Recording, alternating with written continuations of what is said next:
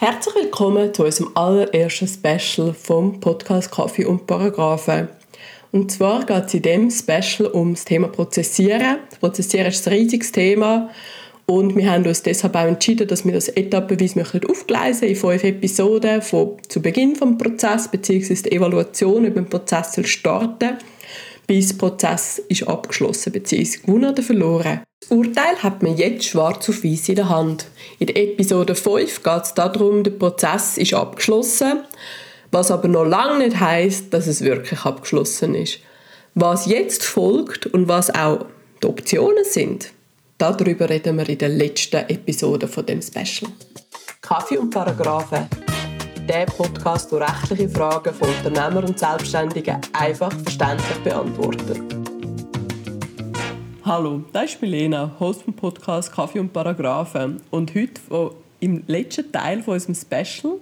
Und zwar, das Urteil ist da, wie weiter, oder beziehungsweise mal das Urteil anschauen, Raphael.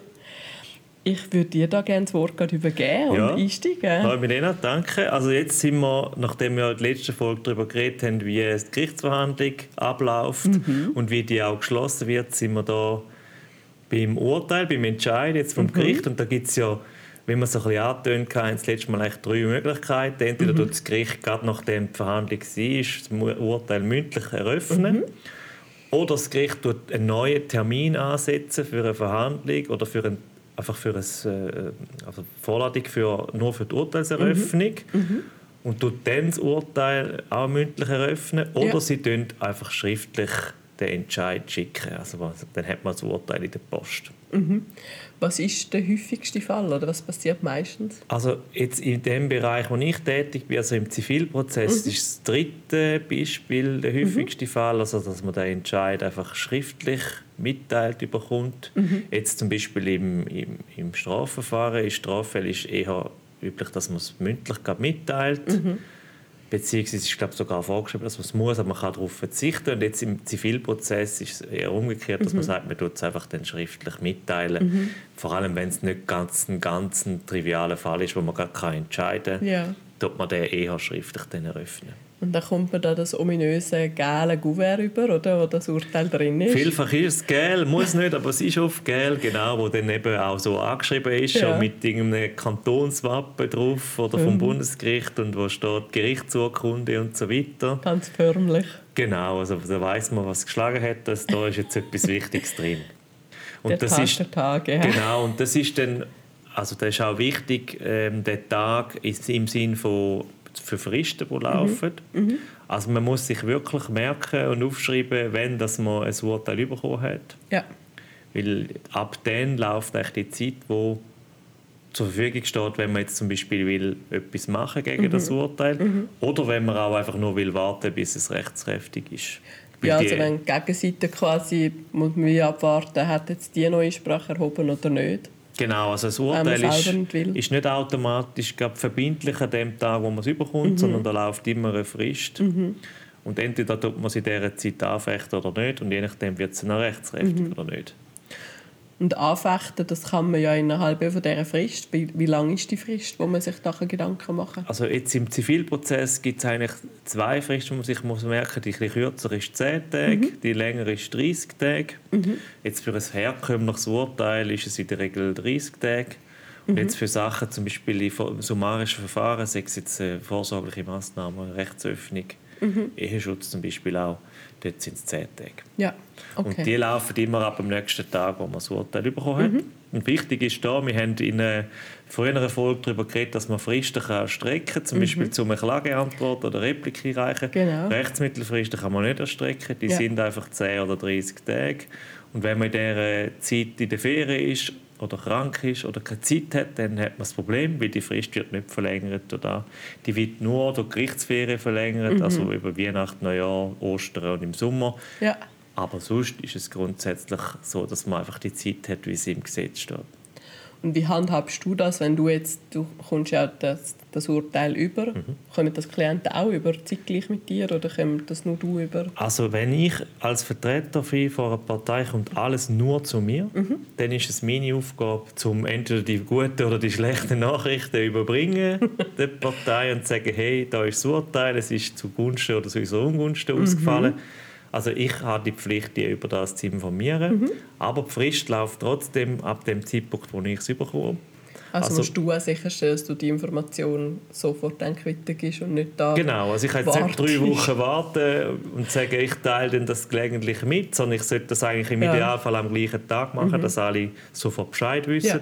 Und dass man allenfalls auch schon kann sagen überlegt euch, sind ihr mhm. mit dem einverstanden mhm. oder nicht, oder mhm. wollt ihr etwas dagegen machen oder nicht. Gibst du auch eine Empfehlung ab, was du wirst machen Immer, ja. ja. Also das gehört dazu, dass man sagt, das Urteil ist gut, das können wir so akzeptieren, das, können wir nicht akzeptieren. Mhm in der Regel brauchen wir natürlich auch ein bisschen Zeit, um es zu analysieren. Gerade mhm. wenn es mehrere Seiten sind, ja. können wir meistens gehen wir so vor, dass wir sagen, ja, wir teilen einmal das Ergebnis mit und sagen, wir studieren jetzt die Begründung und geben dann eine Empfehlung ab, mhm. was man machen soll, soll man es anfechten oder nicht.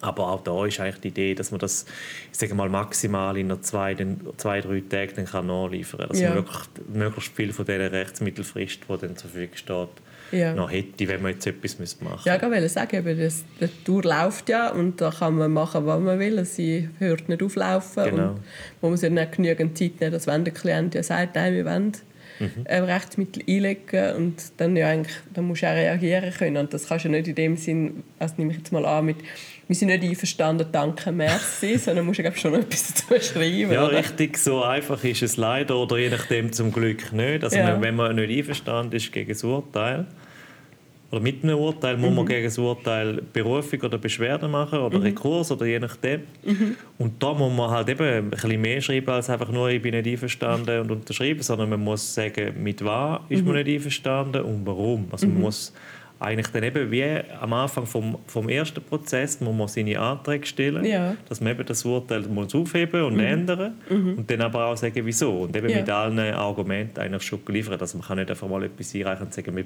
liefern die Begründung dann später noch. Sondern man muss schon von Anfang an alles bringen. Das also kann relativ intensiv sein, wenn das ein relativ umfangreiches Urteil ja. ist. Genau, also das ist immer, ich sage jetzt mal, wenn ein Urteil kommt, wo man Anfechten hat immer Vorrang. Also da mhm. muss man alles andere dann versuchen irgendwie zu jonglieren, dass man es kann, äh, mhm. anders mal machen oder mhm. später, mhm. weil die Zeit ist einfach fix gegeben. Ja. Dann muss man in dieser Zeit reagieren und das muss in dieser Zeit gemacht werden. Mhm.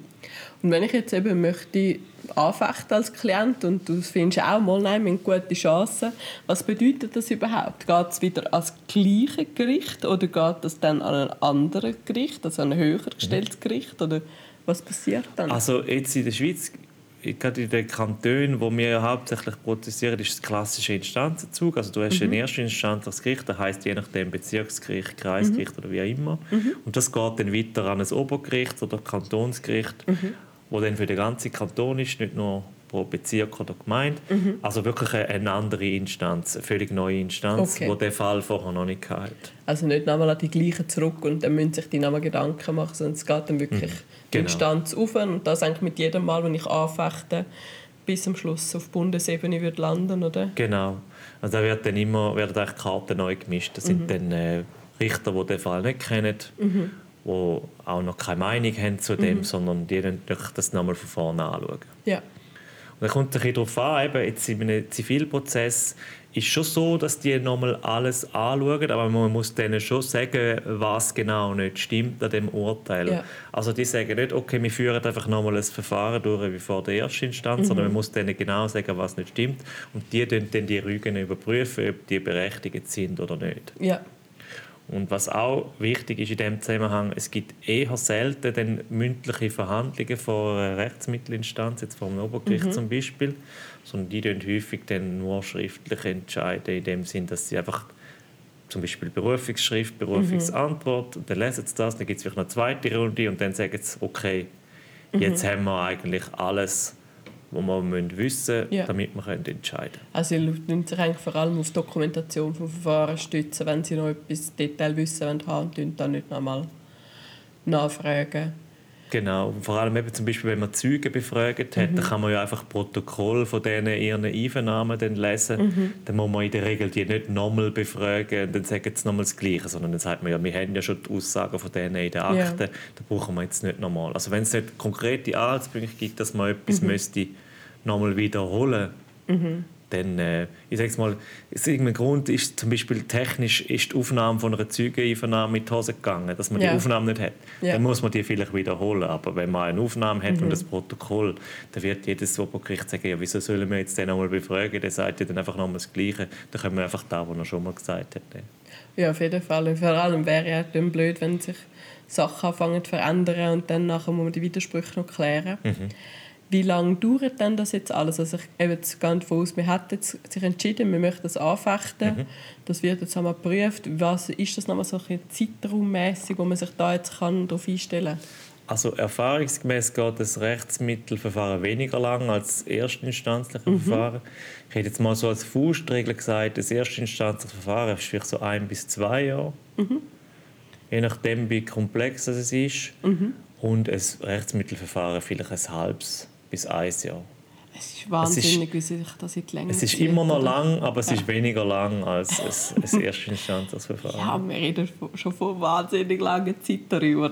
Ja, wobei, da sind natürlich die Anwälte zum Teil mitschuldig, oder? weil die dann lange Rechtsschriften einreichen und nochmal Stellung ja. nehmen und dann die Verhandlung verschieben und so. Also es gibt schon, ich meine, es kann natürlich auch ein taktisches Mittel sein, mhm. etwas zu verzögern, oder? Mhm. Und das Gesetz gibt eine Möglichkeit, um so etwas zu verzögern, eben mhm. mit frischer Streckungen beantragen mit Termin, mhm. quasi nicht verfügbar sein Termin oder Termin verschieben. Es gibt mhm. schon Möglichkeiten. Wenn man jetzt will, dass das Verfahren möglichst lang geht, kann man das gut auf zwei Jahre verzögern.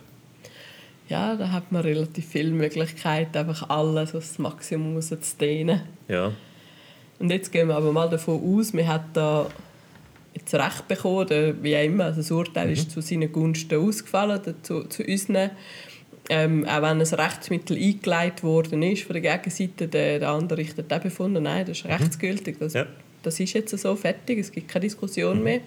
Die Instanzen sind ausgereizt, es ist bei allen durch. Und die Gegenseite zahlt jetzt trotzdem nicht.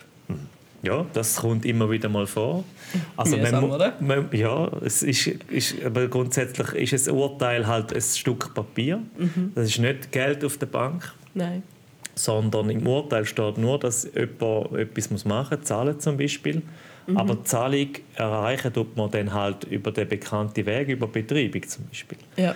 Und das Urteil ist ein Weg, um einen sogenannten Rechtsvorschlag, wo jemand gegen Betreibung erhebt, beseitigen. Mhm. Also wenn jetzt sich jemand betreibe und sagt, du schuldest mir gemäß dem Urteil so viel Geld, dann kann mhm. derjenige zwar einen Rechtsvorschlag machen, aber dann kann ich im Rechtsöffnungsverfahren, wo dann nicht so aufwendig ist, relativ schnell das beseitigen. Aber man muss dann halt je nachdem nochmal vor Gericht. Ja. Und da muss man dann eben können belegen, dass das Urteil rechtskräftig ist. Mhm. Für das muss man in der Regel das Urteil, das physische Dokument, nochmal dem Gericht einschicken. Mhm. Die machen einem dann so einen Stempel drauf, wo sie dann bestätigen, tun, dass das rechtskräftig ist mhm. und dass das eben jetzt gültig ist, oder dass da kein Rechtsmittel ergriffen worden ist oder so. Das heisst, man hat eigentlich da nochmal eine Verzögerungsmöglichkeit? He? Ja, die hat man, aber die ist dann wirklich nur noch, die kostet dann wirklich nur noch. Also die bringt nichts außer Zeit, weil ja. ein Urteil da kann man, wenn es rechtskräftig ist, kann man nichts dagegen machen. Nein, dann, dann ist es gelaufen, oder? Mhm. Und jetzt eben, ich muss jetzt das betreiben, das Urteil vollstrecken. Mhm. Was habe ich da für Möglichkeiten? Der zahlt und zahlt nicht, auch wenn ich betrieben habe. Was, was sind denn da noch weitere Instanzen, die ich da kann aktivieren kann oder Möglichkeiten? Ja, schlussendlich ist Betreibung das, was wo, wo man machen kann, wo dann einfach den Fortlauf nimmt. Mhm. Also man kann dann pfänden, mhm. Konkurs eröffnen über eine Gesellschaft. Ja. Aber ich sage jetzt mal, wenn jemand nicht zahlt und wenn nichts um ist und man kann verwerten kann, mhm. dann, ja, dann hat man Pech gehabt. Ich meine, am Schluss, wenn man eine Gesellschaft in Konkurs getrieben hat, ja.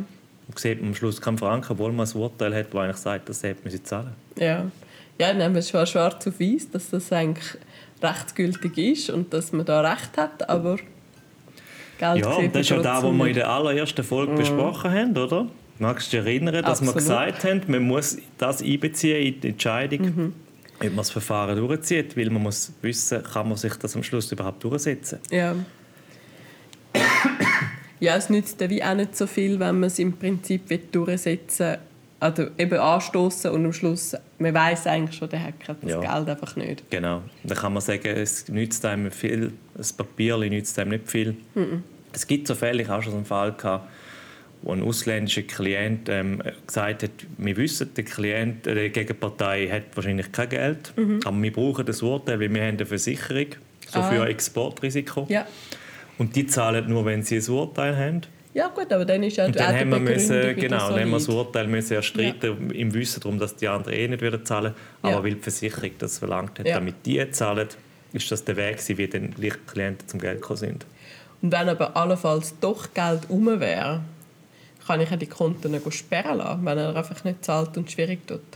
Also grundsätzlich ist das so, man kann einen sogenannten Arrest legen auf ein Konto mhm. und das Urteil ist ein sogenannter Arrestgrund. Also wenn jetzt einer nicht zahlt, mhm. kann man mit dem zum Betreibungsamt gehen mhm. und sagen, wir hätten gerne einen Arrest. Mhm. Und die dann via das Gericht und über die Bank die Konten sperren lassen und sagen, da darf jetzt kein Geld weg von dem Konto, bis die Forderung gemäß dem Urteil gezahlt ist. Aber auch da ist wieder Aufwand, oder? Das ja. geht auch wieder ein Zeitchen. Aber das Arrest geht relativ schnell, aber man, mhm. muss einfach können, man muss einfach schnell sein, bevor das Geld irgendwie dann abzügelt wird ja. auf ein anderes Konto oder ins Ausland oder wo auch immer. Aber das ist natürlich ein sehr effektives Mittel, um sicherzustellen, dass da etwas gezahlt wird kann man das auch sofort, wenn man sieht, man hat das Urteil bekommen, auch sofort anstoßen oder also ja. vor der Betreibung noch? Ist also das möglich? Genau, oder? also im Idealfall macht man das sogar so, mhm. weil man will ja auch so ein bisschen Überraschungsmoment haben. Ja. Und bei einer Betreibung, die wird ja dem Schuldner zugestellt, da kommt der Betreibungsamt vorbei, der weiß sofort, was läuft. Mhm. Aber beim Arrest ist so, da kann man quasi hinterm Rücken machen. Ja. Der erfahrt dann der andere erst, wenn sein Konto schon gesperrt ist. Wenn es schon gefroren ist. Ja. Das ist eigentlich der Witz an dem Ganzen, dass man sagt, man will nicht, dass der vorgewarnt wird mhm. und in dieser Zeit noch alles kann abzügeln kann. Ja, ich meine, am Schluss des Tages es gibt ein rechtsgültiges Urteil, aber ich denke, es gibt halt Leute, die wie unbelehrbar sind, vielleicht ein Stück weit auch, oder halt einfach irgendwo einen Fehler nicht eingestehen können oder dass sie jetzt halt etwas schuldet und dass da halt doch recht mit die rechten Waffen muss gekämpft werden, um das Ganze ja, also es gibt wirklich, ja, es gibt wirklich alles und es gibt wirklich Leute, die einfach nicht wollen zahlen, auch wenn sie wissen, sie müssen, sie wollen Krass. einfach nicht. Mhm. Und da muss man dann relativ eben schon scharfe Mittel einsetzen, mhm. um dann wirklich das können durchzusetzen. Ja, dunkelt mich. Ja, ich muss sagen, extrem viel gelernt jetzt in diesen fünf Sessions oder in diesen fünf Episoden und ich denke, wer sich will vorbereiten auf den Prozess, wer sich auch will überlegen, ob er sich das will gönnen, der ist glaube da genau richtig, oder Raphael? Ja, ich denke, wir sind jetzt von A bis Z durchgegangen oder vom Entscheid. Ja, Soll man es überhaupt machen, bis zum Urteil durchsetzen vom Gericht? Es braucht viel. Ja. Und darum eben sind wir wieder beim Anfang, wo man sagen, man muss sich gut überlegen, weil wir haben jetzt besprochen, was es alles braucht, um zu seinem Recht zu kommen. Ja, wirklich. Und darum muss man sich das einfach gut überlegen. Ja, ich bedanke mich wirklich herzlich für den Einblick in die Anwaltsalltag ein Stück weit und vor allem auch eben die detaillierten Informationen und ja, freue mich auf das nächste Gespräch. Ja, ich mich auch. Danke. Ciao. Danke, Raphael. Tschüss. Kaffee und Paragraphen ist ein Podcast von der Kanzlei Sequoia Legal und Advisory. Mehr Infos auf sq-legal.ch. Übrigens, die erste Beratung ist bei uns immer kostenlos.